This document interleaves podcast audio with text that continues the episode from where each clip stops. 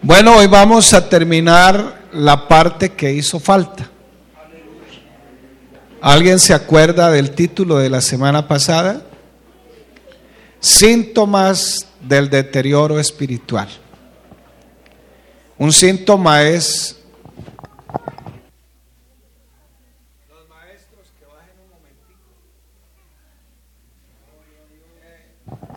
Usted va al médico o acude al médico cuando tiene un dolor, cuando algo le, le molesta, le afecta, porque tiene unos síntomas. Y usted acude al especialista porque él tiene quizás el remedio. A veces ya no hay remedio porque se han dejado pasar las cosas mucho tiempo. Pero aquí tenemos el que ayuda a nuestra vida. Y si hay algo que esté perjudicando mi vida espiritual, que vea yo que se está deteriorando, que está entrando en una decadencia, yo tengo que acudir al médico de los médicos. ¿Cierto, hermanos? Y bueno, la semana pasada manejamos dos cositas. La primera es que el deterioro espiritual no se caracteriza, se caracteriza porque la persona o el creyente haya olvidado las verdades bíblicas, sino que se las sabe, sino que ahora no siente gozo, no se deleita en la palabra. Y sabe, y hasta le gusta aprender, pero ya no se goza en la palabra. Ojalá ese no sea nuestro caso en esta mañana. Que la palabra sea el motivo de nuestro gozo, hermano. De nuestro deleite espiritual. Otro puntico que mirábamos es que la decadencia o el deterioro espiritual de un creyente no es porque haya dejado la santidad, sigue siendo santo, se sigue vistiendo como Dios quiere el problema es que tiene una lucha con eso. No sabe si hacerle caso a su vida carnal o hacerle caso a Dios.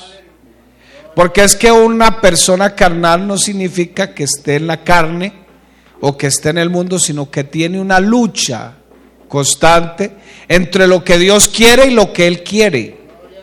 Pero no ha dejado de ser santo. Pero yo creo que nos ha pasado. ¿Será que me tomo esa cerveza?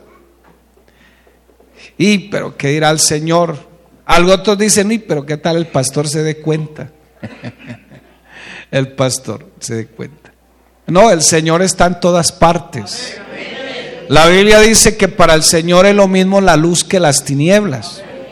Entonces, y hoy vamos a terminar, y el otro puntico, porque faltan tres, es otro síntoma es que empezamos a perder vigor en la actividad de las gracias espirituales.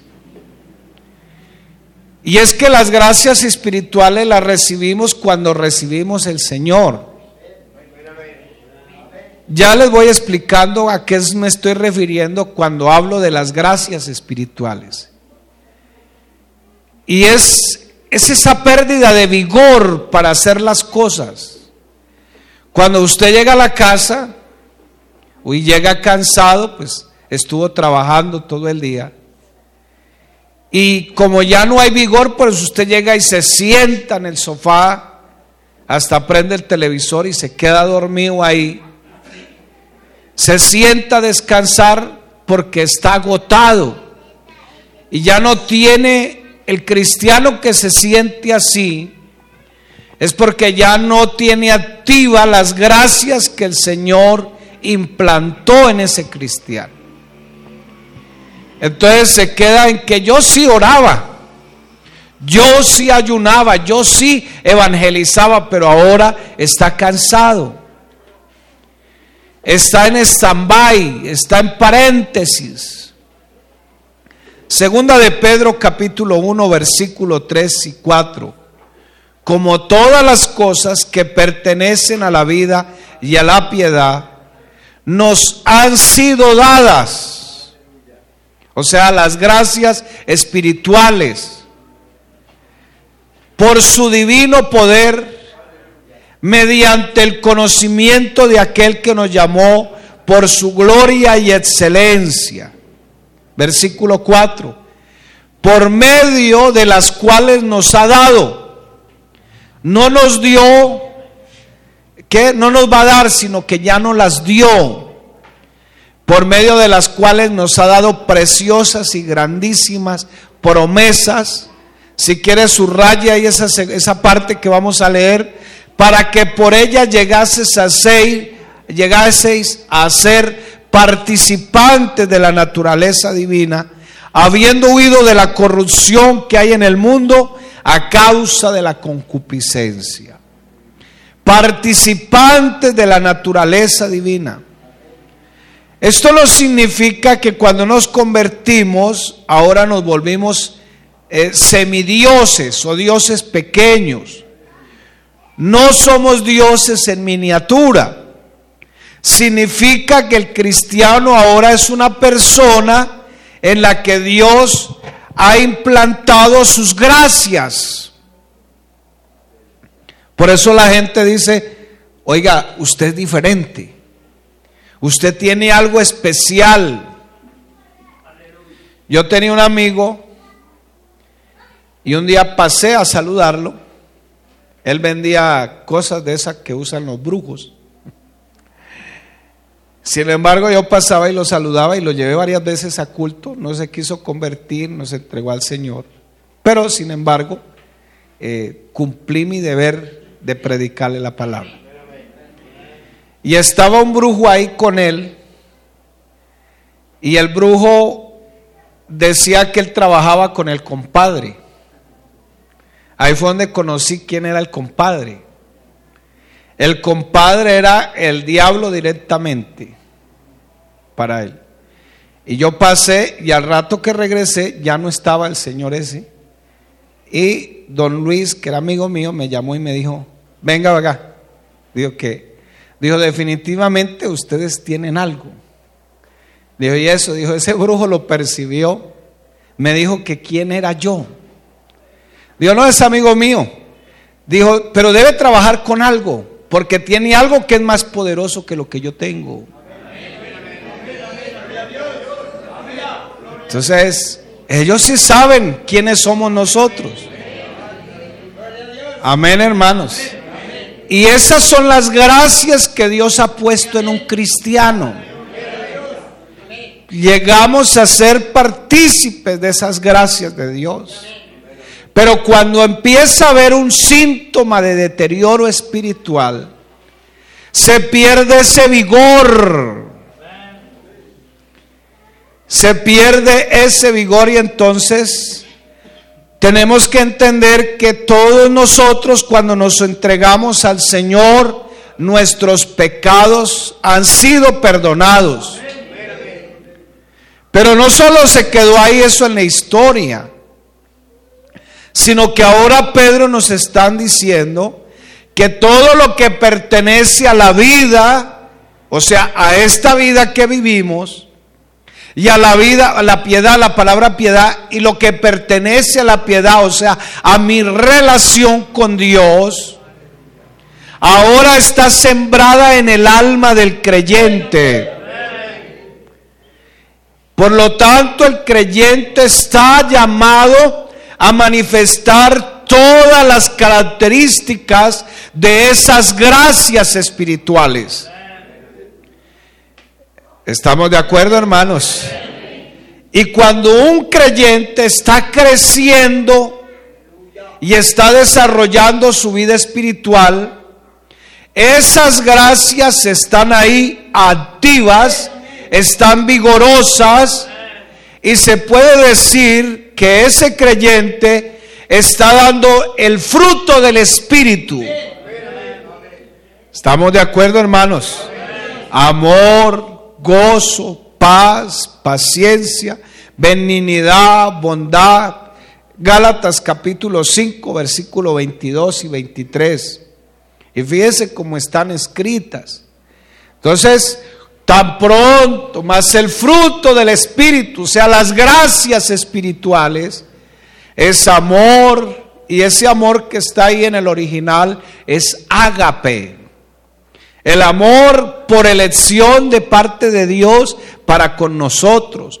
Gozo, o sea, la bienaventuranza. Amén, hermanos. Aquella felicidad que nombra el Salmo 1. Bienaventurado el varón. Porque en esta vida solamente hay dos tipos de personas. Los felices y los infelices. ¿Dónde está usted metido? claro, y los infelices tienen un destino. No así los impíos que son como los que arrebata el viento, el tamo que arrebata el viento. Mas el creyente, el bienaventurado, su hoja siempre estará verde porque está pegada de la fuente que se llama Jesucristo. Alabado sea el Señor. Es todo lo que pertenece a la vida. Ahora venimos a ser parte de la naturaleza divina. Y vea lo que dice, todo lo que pertenece a la vida y a la piedad. Y estos, estas gracias espirituales, amor, gozo, paz para conmigo mismo, que debo sentirlo, no es la paz, la paz que el Señor ofrece está relacionada con el conocimiento de la palabra. Poco conocimiento, poca paz en el ser humano. Mucho conocimiento de la palabra, mucha paz en el ser humano.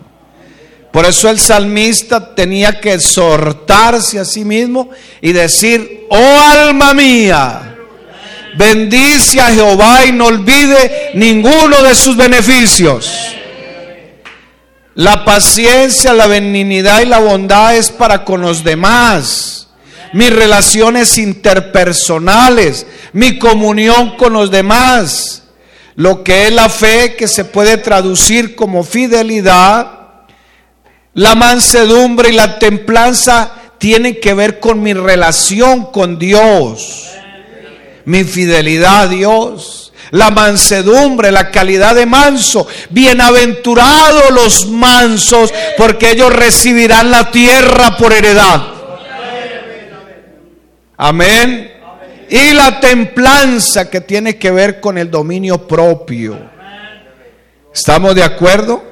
Esas gracias, si el cristiano está desarrollando su vida cristiana, está ejerciéndolas, permanecerá vigoroso. Pero una, un síntoma de la del deterioro, de la decadencia, es que ya no hay vigor para mostrar las gracias que Dios ha puesto en mi vida. Y Él ya me las dio. Yo ya las tengo. Soy un hijo de Dios. He sido lavado por la sangre del Cordero. Tengo el poder del Espíritu Santo. Tengo las gracias de Dios en mi vida. Aleluya. Si yo no estoy viviendo estas gracias en mi vida, ya eso es un síntoma me estoy debilitando, están disminuyendo mi vigor, está disminuyendo mi actividad. La gente le pregunta a uno, pastor, ¿qué tengo que hacer para que mi vida esté más consagrada? Sentirme como más cerca de Dios. Le doy la fórmula y no le cobro. Involúcrese en la obra de Dios. ¿Cierto, hermanos? Yo a veces no voy a los cultos que hacen en las veredas y gracias a Dios por los hermanos que me colaboran. No porque no quiera, sino que es que a veces no me queda tiempo. Tengo que estar atendiendo una cosa, la otra. Pero gracias a Dios que los hermanos que me están colaborando están desarrollando esas gracias que Dios ha puesto en sus vidas. Por eso anímese. ¿Quiere ayudar a predicar? Venga el, próximo sábado. Y yo le voy diciendo qué tiene que hacer. No es que ahora voy a aplicar un método y ya, listo, ¡boom! No, no, no, no, no. Aquí con lo primero que hay que contar es con el poder del Espíritu Santo. Sí, si no, esto no funciona. ¿Cierto, hermanos?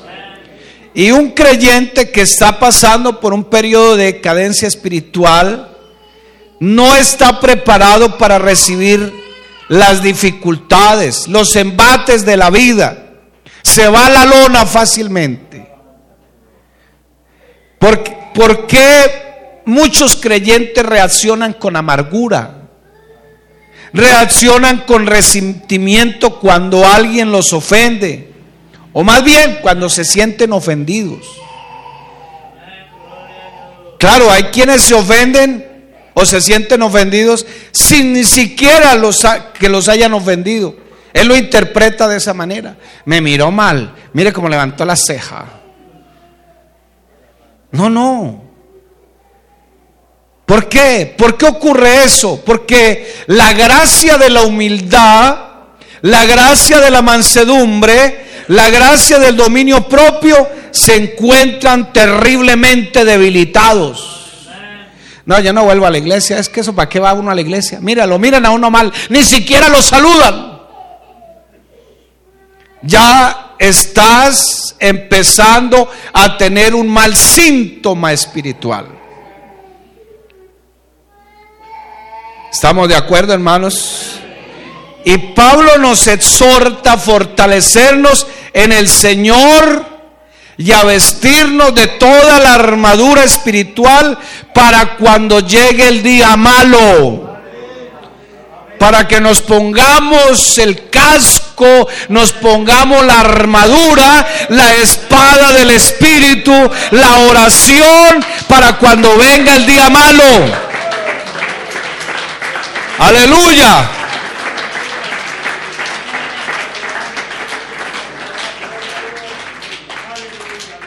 ¿O usted ha visto los soldados poniéndose el uniforme ya cuando están em, echando plomo? no, no, no. El soldado está listo, mi hermano, y hasta duerme con el uniforme. ¿Cierto? Uno se prepara para la guerra fuera del campo de batalla. Y aquí nos estamos preparando.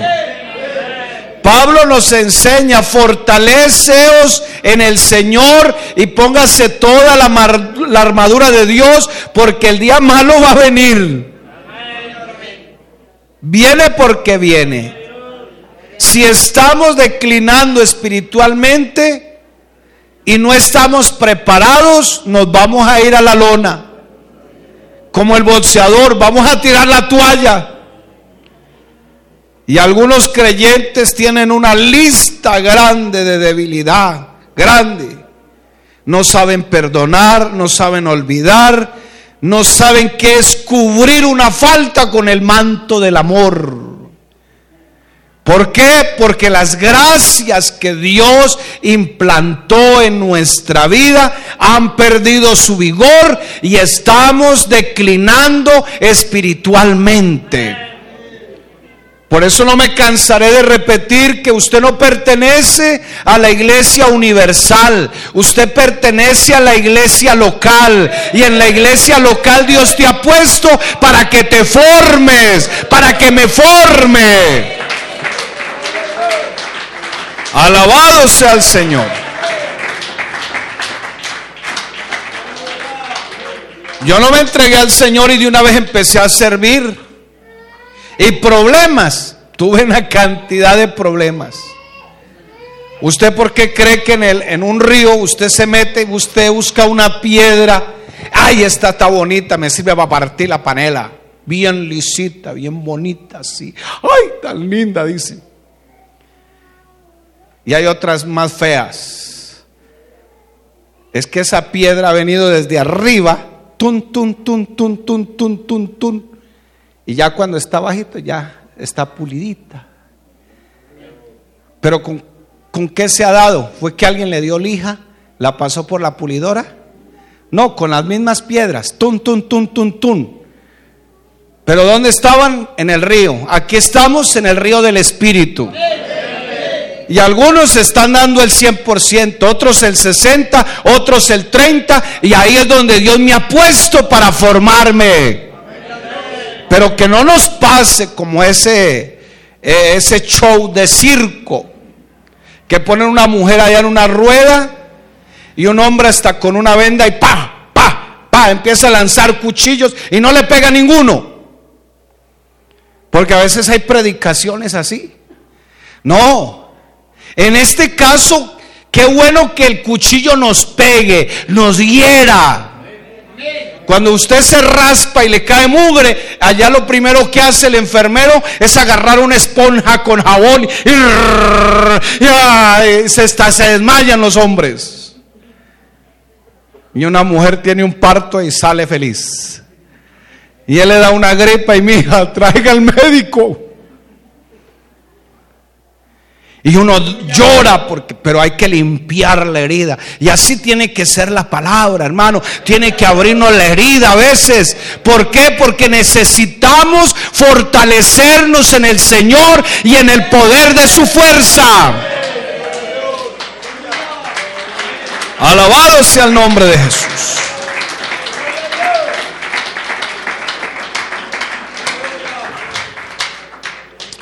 Otro síntoma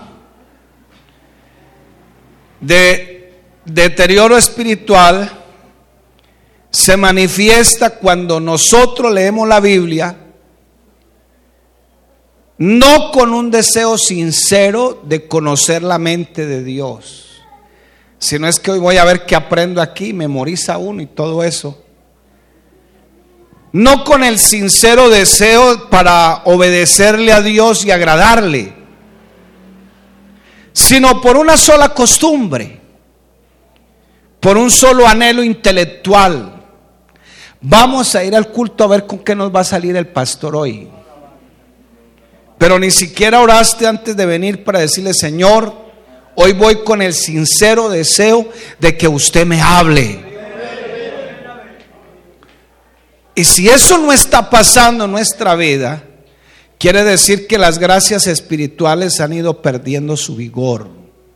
Aquí no vinimos a una escuela dominical a cumplirle al pastor. Es que toca ir porque es que si no empieza, ese viejito allá, empieza a echar broma, como dicen en Venezuela, empieza a molestar, empieza a echar pullas y empieza esto. No, no, no. Lo bueno es que antes de que tú te vengas, ojalá te levantes temprano el día domingo. Así como me levanto, yo le digo, Señor, deme la palabra que necesito llevarle a la iglesia. Usted se levante, dígale, Señor, voy con el más firme, sincero y deseo de que usted hable a mi vida. Quiero gozarme en la palabra, no importa si no me gusta. Y estamos hablando de una persona que todavía lee la Biblia pero no con el sincero deseo de conocer la mente de Dios. No con el sincero deseo de obedecerle para agradar a Dios, sino por una costumbre, por el deseo de satisfacer una necesidad intelectual. Yo tengo un amigo que se ha leído la Biblia 54 veces y todavía es vulgar no se ha bautizado. Eso es un deseo de satisfacer una necesidad intelectual nomás. Pero para nosotros la Biblia es toda la palabra de Dios. Y sabe qué, hermano querido, la Biblia es un termómetro para nosotros. ¿Sabe por qué sus hijos no quieren venir al culto? ¿Sabe por qué sus hijos no quieren leer la Biblia? Porque no lo ven a usted leyendo la Biblia. ¿Sabe por qué sus hijos se toman la vida cristiana deportivamente? Porque usted no lo están viendo leer la Biblia. Por eso, hermano, hay que comprar la Biblia física. Si hay algo que yo heredé de mi abuelo, es que a mi abuelo le gustaba leer. Yo me leo tres, cuatro libros en un año, más el estudio de la Biblia, más lo que tengo que enseñar a veces dando algunos seminarios por ahí. Y no es solamente con el deseo de satisfacer algo intelectual. Sí me gusta aprender, pero más que aprender, quiero agradarles a Dios. Y tengo 53 años. ¿Y qué se puede aprender? Dirá alguno. Claro que se puede aprender mucho. Se puede aprender mucho. Y no importa si eres un agricultor, no importa. ¿Cuál es el problema? Ojalá, hermano, Vea, yo tenía en, Campo 2 un hermano, un diácono, que él casi no sabía escribir, porque él aprendió a leer y escribir como a los, como a los 25 años cuando llegó al Evangelio. Él no sabía leer ni escribir. La Biblia le enseñó a leer y escribir. Y ese hombre predicaba una hora en las escuelas dominicales sin repetir temas. No, no podía escribirlo porque no tenía la capacidad, pero a él no se le escapaba nada de la mente. Y agarraba esos sermones como si hubiera hecho un curso de homilética.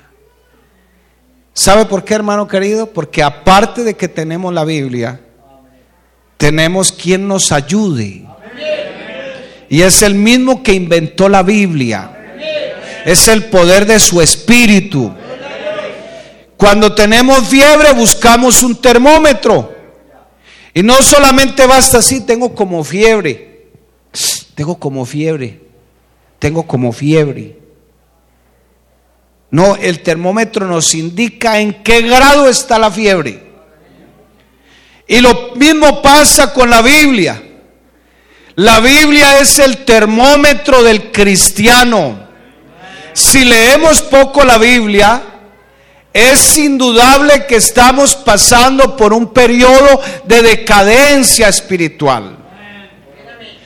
Pero acá hablamos de un síntoma más sutil. Una persona que todavía lee con regularidad la Biblia, pero no la profundiza. No tiene unas solemne convicción de que toda la escritura es inspirada por Dios y mucho menos ahora con tantas redes sociales. Ayer salió un hombre diciendo que el Espíritu Santo, mamá Espíritu Santo. y usa reglas ahí de hermenéutica. Se aburre uno y quería aprender a ver qué era lo que decía, pero no, eso me produjo aburrimiento, hermanos. Por esa misma razón, hermano querido, la Biblia dice que es toda inspirada por Dios y es útil para enseñar, para redarguir, para corregir y para instruir en justicia. Este creyente que solo está satisfaciendo su nivel intelectual lee la Biblia regularmente pero no la está deleitando, no se está gustando espiritualmente de la lectura. Su lectura no lo mueve a Dios en oración. Su lectura no lo mueve a atesorar la palabra de Dios en su corazón. La lectura no lo lleva a practicar lo que ha leído. Las promesas no lo consuelan en medio de la aflicción, en medio de las adversidades. Por el contrario, se llena de temor. Sus mandamientos no lo llevan a la obediencia. Eso es un mal síntoma. Amén. Digamos amén. Amén, hermanos. Por ejemplo, es como el que tiene mucha gripa y de repente tiene flemas y no puede ejercer el sentido del olfato. Come porque le toca comer. Porque usted no está gustando de la comida, porque hay una relación entre el gusto y el olfato estamos tapados. Tampoco estamos gustando del sabor de la comida. Y eso mismo ocurre con el cristiano que se enferma espiritualmente. Sigue comiendo la lectura de la Biblia, pero no la está olfateando, no le está sacando el provecho, no percibe su sabor. La Biblia para ese cristiano no se convierte en el gozo de su Señor. Primera de Pedro 2, versículo 1 y 2. Desechando pues toda malicia, todo engaño, hipocresía, envidias y todas las detracciones. Desead, repítalo conmigo, desead como niños recién nacidos la leche espiritual no adulterada para que por ella qué? Dígalo duro. Crezcáis para salvación ¿Usted sí se ha dado cuenta cómo desea un niño la leche materna? Y aquí no está hablando el apóstol de un cristiano recién convertido. Aquí está hablando de un cristiano que ya está en el Señor.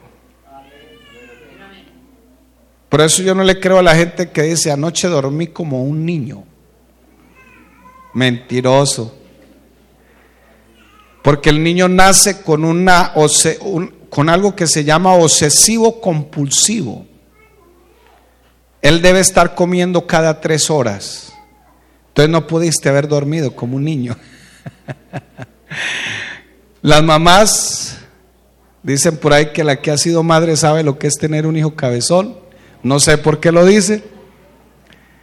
Pero las mamás saben que un hijo pide comida cada tres horas. Entonces, vale la comparación bonita lo que dice Pedro.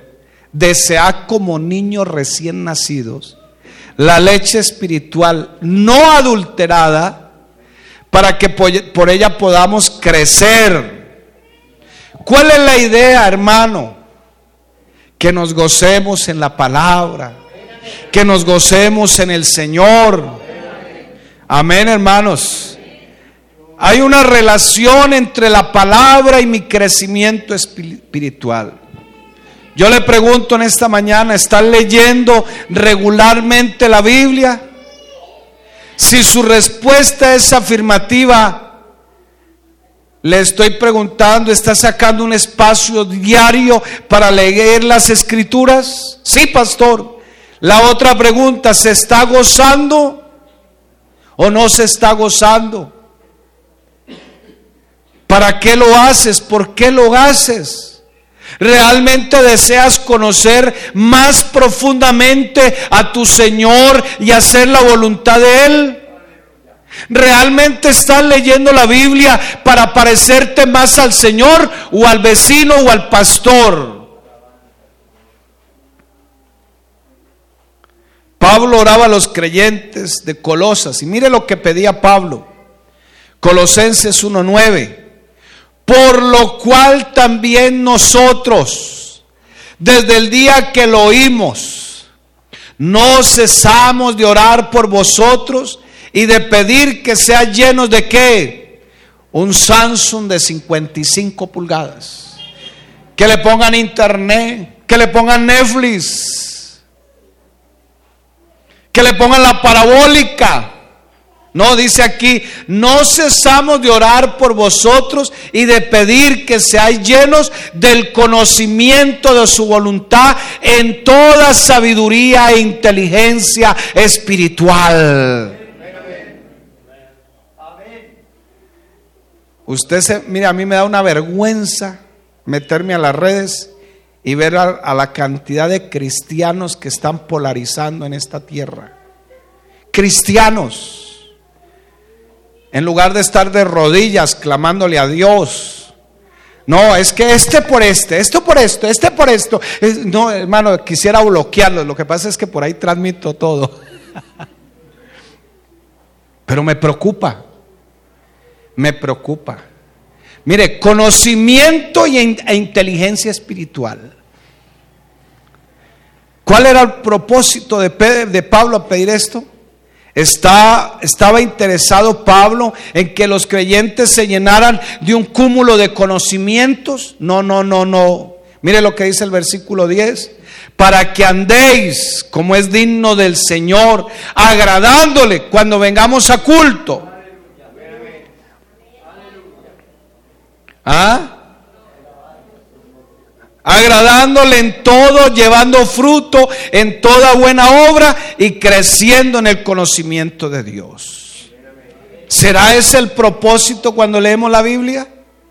¿O lo hacemos por costumbre o por acallar la voz de nuestra conciencia? Es que hoy no he leído ni siquiera un versículo. Ya leí. ya, listo, calmada la conciencia. No, pero cuando nos preguntan, ¿qué leyó? Bueno, a mí me parece que estaba en el Nuevo Testamento. Isaías 58.1. Clama a voz en cuello, no te detengas. Alza tu voz como trompeta y anuncia a mi pueblo su rebelión y la casa de Jacob su pecado. ¿Cuál fue el pecado? ¿Cuál fue su rebelión? Que llevó a Dios a amonestar al pueblo de Israel tan duro? Versículo 2. Que me buscan cada día y quieren saber mis caminos, como gente que hubiese hecho justicia y que hubiese dejado la ley de su Dios, me piden justos juicios y quieren acercarse a Dios. O sea, de este pueblo de labios me honra, pero su corazón está lejos. ¿Será que Dios los amonestó porque ellos estaban procurando hacer la voluntad de Dios? No. ¿Será que este creyente que lee la Biblia puede decir como el salmista allá en el Salmo 119, 15, en tus mandamientos meditaré, consideraré tus caminos? Me estoy viendo tentado por esta muchacha, me estoy viendo tentado por este joven, por este tipo que es casado, pero estás considerando los juicios de Dios, estás considerando sus caminos. Versículo 34, dame entendimiento y guardaré tu ley y la cumpliré de todo corazón. Versículo 47 y 48, y me regocijaré me regocijaré, me regocijaré en tus mandamientos, los cuales he amado. Alzaré asimismo mis manos a tus mandamientos que amé, que amé, que amé y meditaré en tus estatutos. Aleluya. Versículo 45. Y andaré en libertad no estaré en esa encrucijada si voy o no voy. Es que me gusta, no me gusta. No, como yo he considerado, andaré en libertad porque busqué tus mandamientos. Para este creyente, Salmo 119, para este creyente Dios no era una camisa de fuerza. Para este creyente, la palabra no era una camisa de fuerza. Muchos cristianos vemos la palabra de Dios como una camisa de fuerza. ¿Usted sabe qué es una camisa de fuerza? Cuando alguien tiene algún problema psicológico, emocional, lo llevan por lo general a un hospital mental. No necesariamente loco, sino cualquiera puede pasar por un desequilibrio emocional y empieza a dar golpes para lado y lado. Entre cinco y no son capaces. De alguna manera, entre esos cinco agarran a esa persona y le ponen una camisa que tiene unas correas atrás y las mangas van así y se las amarran a la espalda. La persona queda así inmovilizada. Y si lo meten a una habitación, está llena de colchones para que no se golpee. La pregunta es, ¿será que Dios y su palabra me hacen sentir así como en una camisa de fuerza? Mire, hermano querido, quizás hay muchas necesidades. Y hay necesidades en los adolescentes, en los niños, en los hogares. Pero lo primero que tenemos que reconocer, y por eso hemos estado predicando como estamos predicando, es que tenemos que saber qué clase de Dios tenemos. Porque yo puedo traer a alguien que me haga un programa aquí, bien bonito, pero solo es el fin de semana. Y podemos seguir en el mismo problema. ¿Cuál es el propósito? Que crezcamos espiritualmente. ¿Cierto, hermanos? Cuando actuamos irreflexivamente, sin preocuparnos por mucho eh, de lo que Dios piensa de nosotros, sin preocuparnos por lo que Dios dice en su palabra, sin examinar ciertos aspectos de la vida a la luz de la palabra, si no estamos buscando consejo de nadie, porque hay gente que se manda solita, ya estamos teniendo unos malos síntomas. Estamos decayendo en, una en, una, en un deterioro espiritual. Mira, hermano, yo tengo 17 años de ser pastor. Llego 26, 27 años, ya voy para 27 años de estar en el Evangelio. Y he sido testigo de mucha gente tener el nombre de Dios en su boca todo el tiempo y estar en un deterioro espiritual.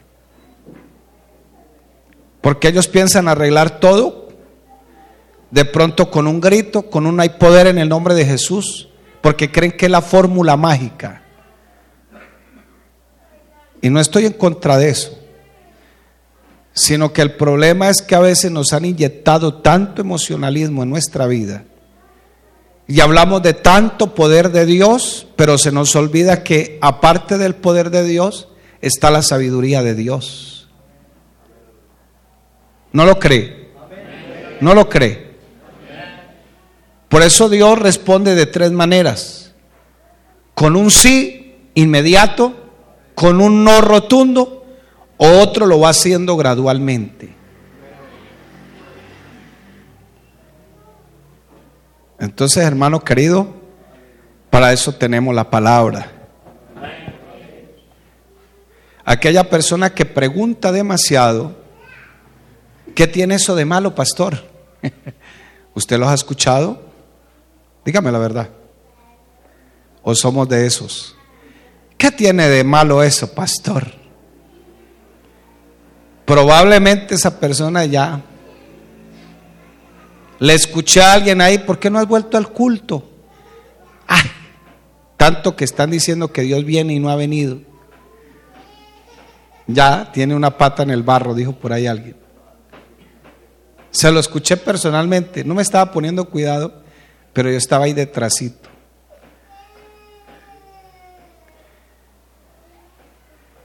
Y el creyente no debería preguntar, ¿qué tiene eso de malo? Sino, ¿qué tiene eso de bueno? ¿Ah? ¿Qué tiene eso de bueno? ¿Me va a acercar eso a mi Señor? ¿Me va, me va a hacer parecer más a mi precioso Salvador? Si eso es así, me interesa. Propóngame. Pero los amigos, ¿qué hacen? Yo trabajé cinco años en la cárcel predicando la palabra. Cuando llegué, había un hermano que ya llevaba tres años. Y adivine quién lo visitó de su familia y sus amigos que lo hicieron meter allá. El único amigo que tenemos, Jesucristo. Ningún otro amigo. El sinvergüenza que cascaba la mujer, esa es la palabra que usamos para golpear aquí, ¿no? El que golpeaba a la mujer, la trataba como una basura, allá le hacía carticas, allá cambió, repentinamente cambió. El sinvergüenza que salió y fue a buscar los amigos, ya salió, yo iba a ir el sábado a visitarlo. no, Si algo te proponen, ¿qué tiene eso de bueno? Me va a hacer crecer. Me va a hacer parecerme más a mi Señor. Eso debe interesarnos. Quinto, el deterioro espiritual también se manifiesta cuando oramos escasamente o inadecuadamente. Así como la lectura de la Biblia es un termómetro, nuestra vida de oración también tiene que ser un termómetro. ¿Estamos de acuerdo o no? ¿O ya nos parecimos al minuto de Dios nomás? ¿Qué, con, ¿Con qué tanta frecuencia estoy orando? Cuando oramos andamos en luz. Eso no equivale a andar sin pecado, pero estamos en la luz. La luz se llama Jesucristo el Señor. Cuando oramos estoy viendo mi condición. Yo no oro para pedirle a Dios cosas y que me las satisfaga como yo quiero. Yo oro para derramar este veneno que tengo por dentro, para lavar este veneno con mis lágrimas. ¿Cierto, hermano querido? Cuando yo limpio las gafas, cuando se le rayan a uno, por lo general se llenan como de grasa, eso. Bueno, ya no veo los de atrás, pero los de aquí sí. Pero eh, uno ve las gafas y, y, uno las limpia así. Uy, ¿dónde está el mugrecito, la raya, cierto? Porque las gafas nos ayudan. Había un hermano que miraba ya para el solar de la vecina y decía, ay, esa vecina sí no sabe lavar esa ropa sucia. Mire cómo la deja, esas sábanas disque blancas y mire todas manchadas. No, no, no. Va a tocar darle un curso a la hermana que vive allá por cómo lavar la ropa. Pero con el tiempo se dio cuenta de que no era la vecina, era las, el vidrio de las ventanas.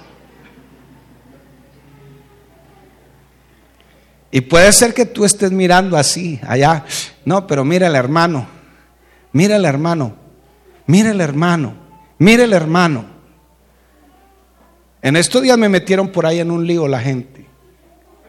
Si yo no haber dicho nada, gracias a Dios que Dios tiene quien lo pone allá para que lo defienda uno.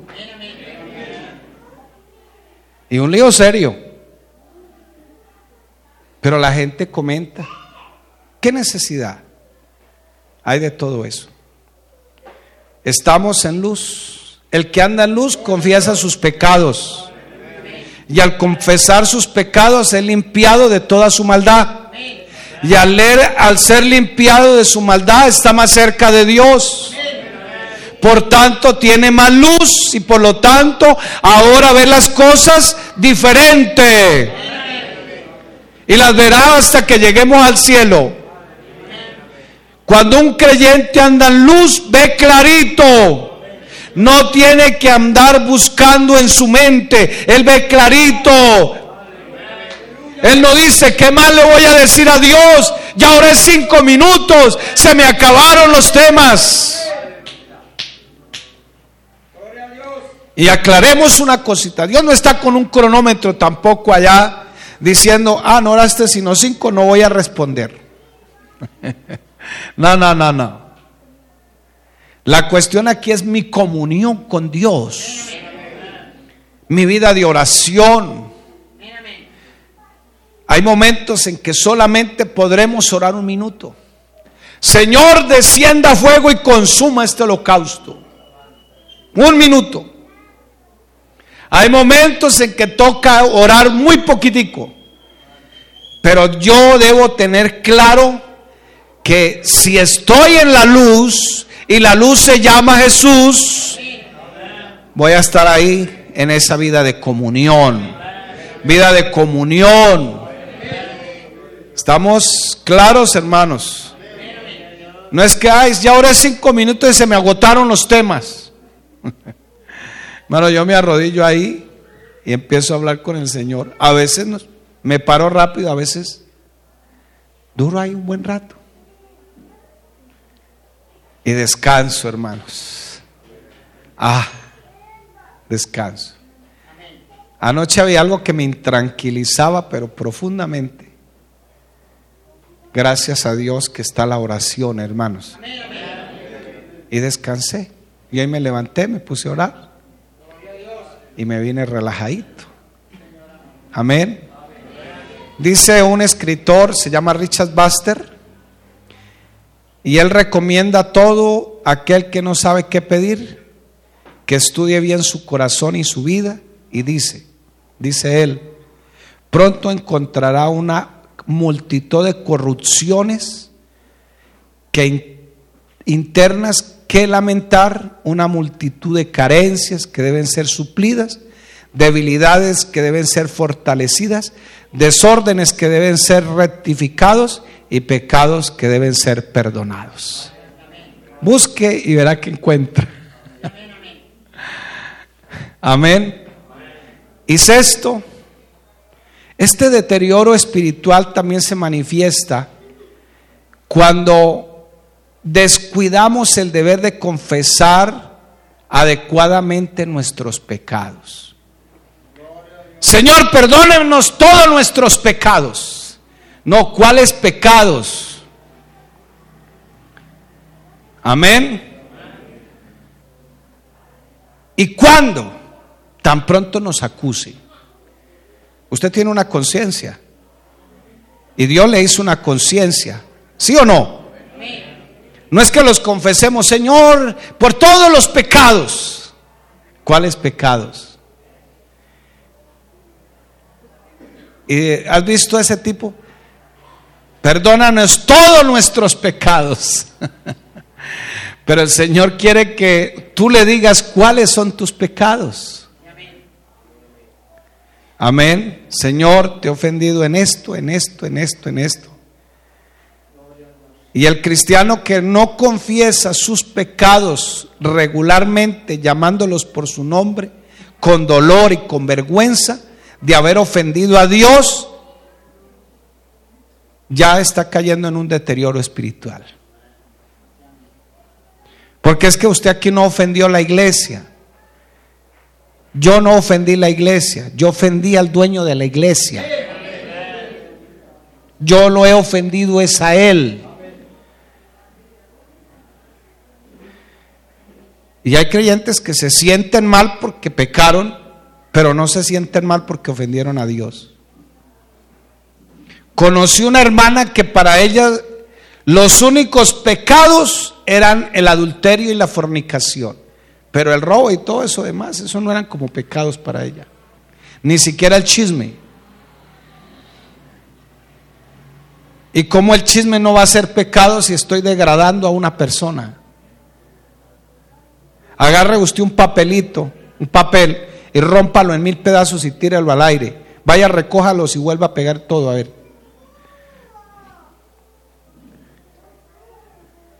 Hermano, nosotros no somos profetas del desastre somos profetas de bendición.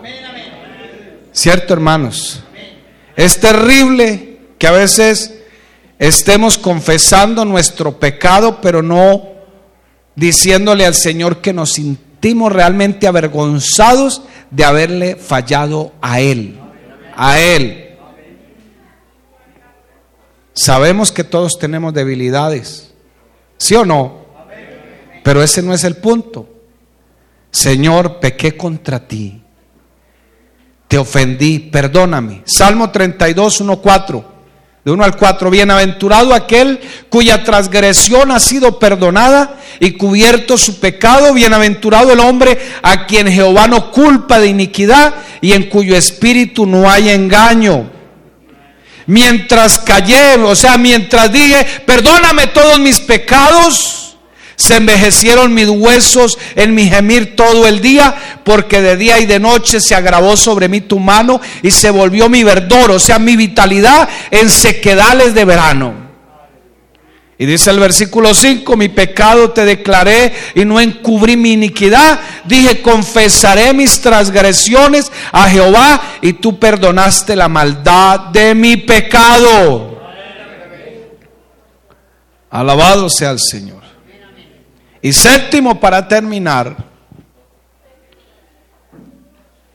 los, un síntoma más del deterioro espiritual es que se evidencia en nuestra vida cuando manifestamos el desamor hacia otros cristianos en lugar de manifestar una medida creciente del amor de Cristo. Mientras más nuestra alma esté ocupada con Cristo, menos lugar habrá para el desamor contra aquellos que son el objeto de amor de Cristo. Puedes odiar a tu hermano, pero no se le olvide que Dios lo ama a él. Cuando ha decaído ese amor, cuando ha decaído ese interés por nuestros hermanos, es porque hace rato que nuestro amor por Cristo también decayó. Han visto o han escuchado algunos que dicen es que yo no tengo problemas con el Señor, yo tengo problemas es con la iglesia. Y por aquí viven algunos Lo más ridículo que escuché es que no venía porque de pronto iban a hacer para mí tropiezo en la predicación. No, Dios me mandó aquí de pastor y yo predico lo que Dios me dio que predicar. ¿Cuál es el problema? ¿Cierto, hermanos? ¿Cómo? ¿Será que al tener problemas con la iglesia no tenemos problemas con el Señor? ¿Qué le dijo el Señor a Pablo? ¿Por qué me persigues? Primera de Juan 2.9, el que dice que está en luz y aborrece a su hermano está todavía en tinieblas. La palabra aborrecimiento no significa odio. No significa el odio hasta que desaparezca del mapa. No, no necesariamente. Proverbios 13:24 dice, el que detiene el castigo a su hijo aborrece mas el que lo ama desde temprano lo corrige. Entonces, la palabra aborrecimiento que menciona aquí Juan es, en otras palabras, a mí no me interesa. A mí no me interesa ni siquiera lo que diga Dios. Pierde el interés. Lo mismo pasa cuando al hijo no se corrige. Primera de Juan 4, 20, 21. Si alguno dice yo amo a Dios y aborrece a su hermano, es mentiroso. Pues el que no ama a su hermano, a quien ha visto, ¿cómo puede amar a Dios a quien no ha visto? Y nosotros tenemos este mandamiento de él, el que ama a Dios, ame también a su hermano. ¿Y sabe por qué ocurre eso? Porque nos centramos en nosotros mismos. Es una persona centrada en sí misma, en sí misma, preocupada solo por sus problemas Solamente es el yo, yo, yo, yo, yo, yo, yo. Si van a visitar a un enfermo, a veces los enfermos no hay que decirles nada, simplemente hay que irlos a visitar. No tienes que irle a decir, hermano, ¿y usted cómo se siente? No, no, no. ¿Se acuerdan de los amigos de Job? Duraron tres días sentaditos al lado de él y no le preguntaron nada. No tiene por qué importarnos. Importarnos si el dolor. Pero una de las claves de la visita hospitalaria es que usted no vaya a preguntar cómo está la persona. Llévele algo, vengo a visitarla, Dios me la bendiga. Siéntese ahí al ladito, escuchen. Un profesor que tuve en la universidad, que era capellán, lo mandaron a hacer sus prácticas en un hospital por allá en el Paraguay y entró a visitar a un enfermo. Lo saludó por su nombre y se sentó al lado. Tres días fue seguido, duraba una hora sentado. No le habló porque estaba amargado, tenía una enfermedad terminal. Estaba resentido. Pero al cuarto día llegó y le habló. Dijo, aquí es la oportunidad. Entonces le leía un salmo, leía una palabra, oraba por él y me iba. ¿Sí me hago entender, hermanos? ¿Sí me hago entender? Nosotros no somos el centro de la transición del universo. Ojalá haga un ejercicio. Estas 24 horas que van a transcurrir no pronuncie el yo. yo, yo, yo, yo. Yoístas. Es que yo, yo, mis problemas, mis hijos, mi marido, mi mujer, mi inquietud, mi, mi, mi, mi, mi. mi. Qué bueno que su amor, pues no falta quien, haya, quien no haya chismeado de nosotros. Un día agarré a un hermano por aquí, bueno, ya partió con el Señor, ya puedo hablar de él. y yo que llego y, y yo no sé cómo lo escucho hablando mal de mí. Y cuando, ¡ay! Poder. Yo le cuénteme, dígame aquí de frente cuál es el problema que tiene conmigo. Yo lo escucho. No es que usted le dije, pero usted está seguro que soy yo.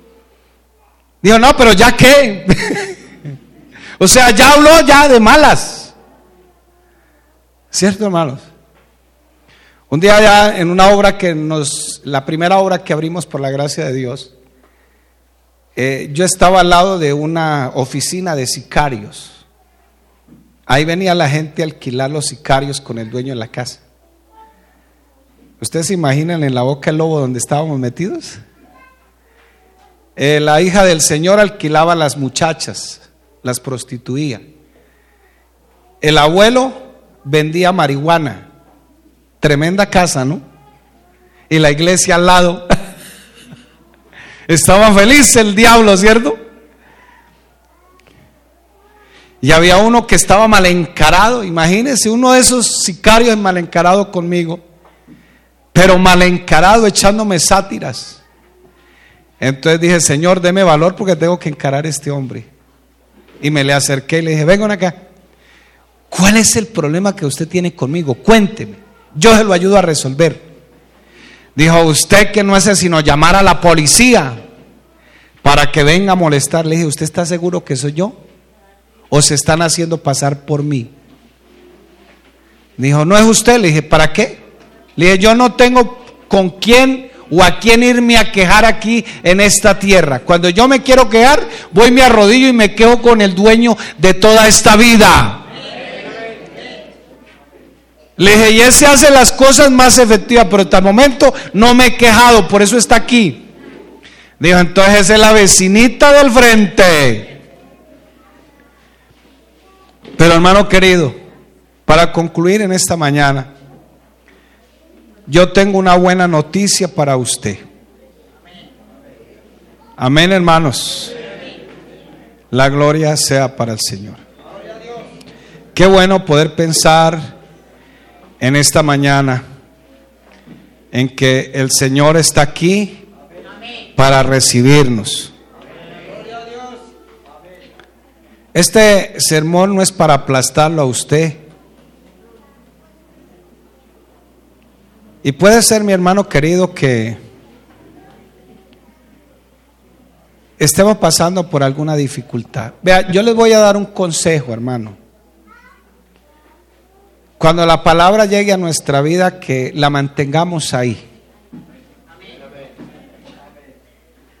Cuando a veces salimos del culto, y empezamos a hablar de cosas que no tenemos que hablar, ya estamos metiéndonos en otro problema. Porque la Biblia dice que de la abundancia del corazón habla la boca. Y a veces uno se acerca y, usted ha visto a fulano de tal. No, no lo he visto. Ya que estamos hablando de fulano de tal.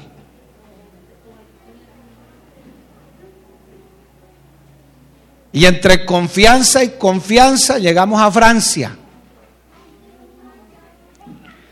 Qué bueno, hermano, que cuando salgamos de aquí, si vamos a comentar algo, es decirle, hermano, hoy la palabra tocó mi corazón. Hoy la palabra me hizo entender algo más de mi vida. Pero hemos venido aquí para ser bendecidos. Si no nos examinamos a nosotros mismos, y a través de los síntomas que estamos sintiendo, estamos empezando a vivir un deterioro espiritual. Y hace rato que estoy así. Cuando usted salga de aquí, hermano, si va a hablar algo, hable del sermón, de la, de la, de la predicación hoy. No se ponga a hablar más de nada, de más de la cuenta, porque eso puede afectar tu vida espiritual. Si me hago entender, hermanos, examinémonos en esta mañana, porque aquí está el Señor y donde está el Señor hay libertad. Donde está el Señor hay esperanza. Y el Señor nos motiva en esta mañana a examinarnos. No importa cuál sea nuestra condición, no importa si estamos mal espiritualmente, hoy vamos a poner todas nuestras cartas encima de la mesa.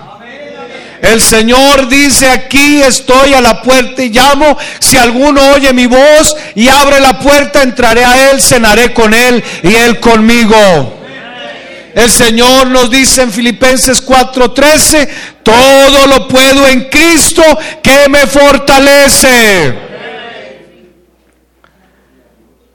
Pastor, estoy en, este, en el piso, usted me ha hecho ver que estoy mal, que esto, que lo otro. Pero aquí está el que da nuevas fuerzas. ¿Quiere ponerse en pie en esta mañana?